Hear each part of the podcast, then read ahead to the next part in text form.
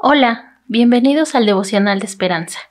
Creemos que en este tiempo Dios traerá inspiración y motivación para tu vida.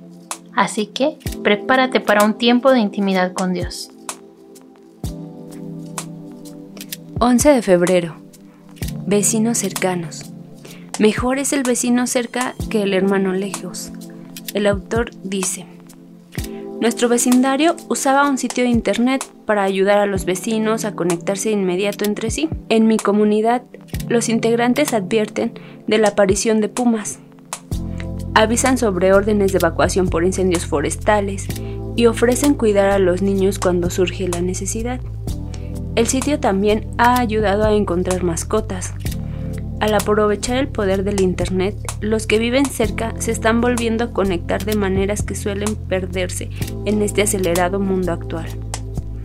Ya en la época de Salomón era importante relacionarse con los que vivían cerca, si bien la familia es relevante y puede ser una gran fuente de ayuda.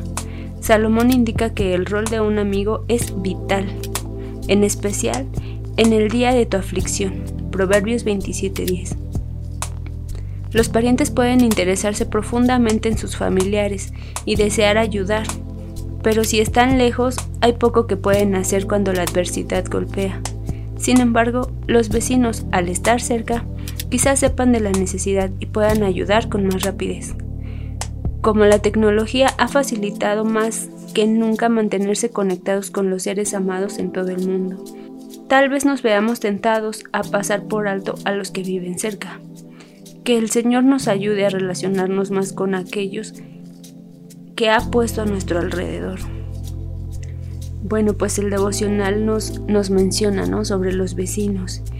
Y pues yo doy gracias a Dios por las personas que, de las que me ha rodeado, porque me han ayudado muchísimo en tiempos difíciles. Y de igual manera doy gracias por la oportunidad que me da de igual manera ayudar a, a algunas personas. Oremos. Señor, en esta hora yo te doy gracias, papá, por tu palabra de hoy. Gracias porque tú eres bueno y eres fiel, Señor. Te pido que bendigas a todas esas personas que disponen su corazón para ayudar a los demás, Señor.